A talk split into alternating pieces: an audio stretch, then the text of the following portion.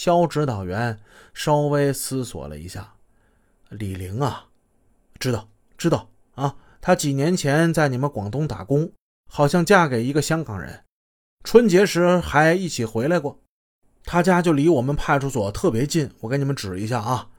哎哎，那边。”肖指导员顺手往窗外一指：“你们看啊，那座与众不同的三层的小楼就是他们家。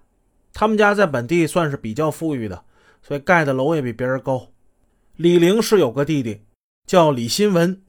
李玲他爸先后娶过两三个老婆，李玲跟李新文都是同一个妈生的，姐弟俩关系特别的好。她嫁给香港人之后，把她弟弟李新文也带到广东去了。”听到这儿，王勇、小邱兴奋地看了对方一眼，他们都十分高兴，把这人给找到了。李新文肯定无疑，他就是文仔了。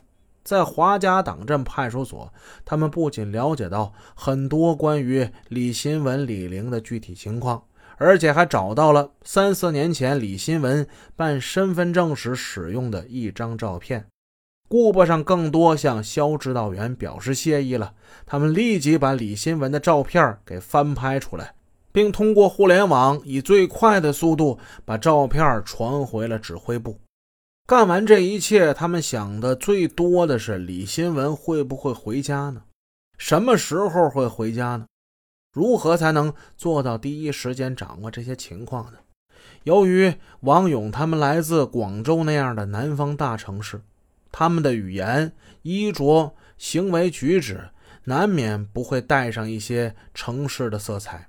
在华家党镇露面久了，他们是肯定会引起别人的注意的，因此不宜亲自出面布控。